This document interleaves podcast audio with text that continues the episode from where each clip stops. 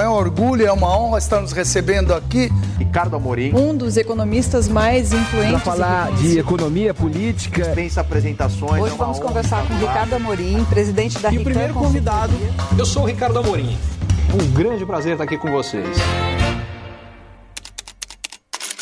Nunca houve tanta gente com trabalho no Brasil como atualmente. Segundo os dados divulgados para setembro, eram 99,8 milhões de brasileiros que tinham algum tipo de emprego ou trabalho. É, a taxa de desemprego de passagem caiu para o menor nível desde 2015.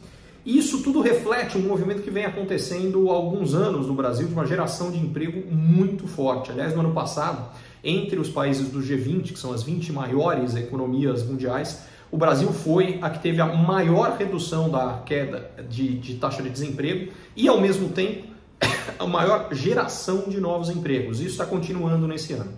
A boa notícia é que, apesar de toda essa queda, é, como a taxa de desemprego no Brasil, para padrões internacionais, ainda é muito mais elevada do que no resto do mundo, é, por exemplo, no México, a taxa de desemprego hoje é de menos de 3%, nos Estados Unidos, menos de 4%, e vários países do mundo, quando a gente olha para uma taxa de desemprego global hoje, ela está perto de 5%.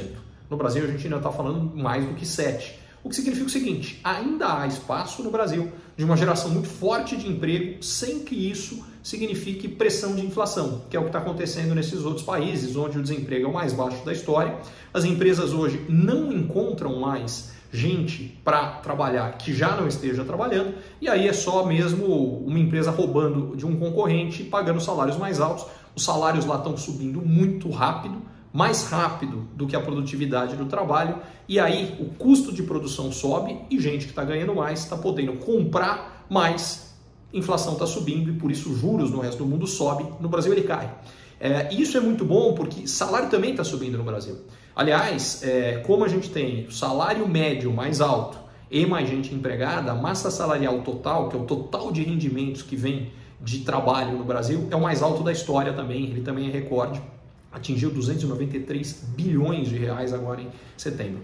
O, isso tudo é importante porque apesar de estar com o salário subindo, no caso brasileiro, apesar de toda essa alta, o nível dos salários em termos reais, ajustados pela inflação hoje no Brasil, ele é parecido com o que ele era quase 10 anos atrás. Então o que, que significa? Como houve ganho de produtividade lá para cá, o custo de produzir no Brasil está mais baixo e, portanto, a gente continua gerando é, emprego no Brasil, porque é mais barato produzir aqui do que produzir fora do Brasil, e é por isso que esse círculo virtuoso que o Brasil vem vivendo já faz pelo menos dois anos, três anos, vai se manter por, eu diria, pelo menos mais um ano, salvo uma grande crise internacional ou um colapso das contas públicas no Brasil.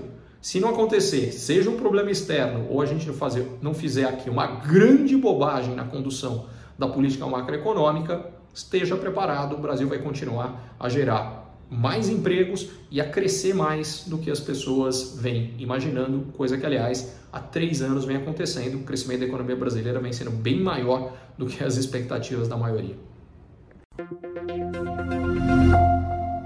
Curtiu esse conteúdo? Assine para receber quando cada um dos próximos for publicado. E se de repente você achar que algum colega, amigo ou alguém da sua família pode gostar também, lembre de compartilhar.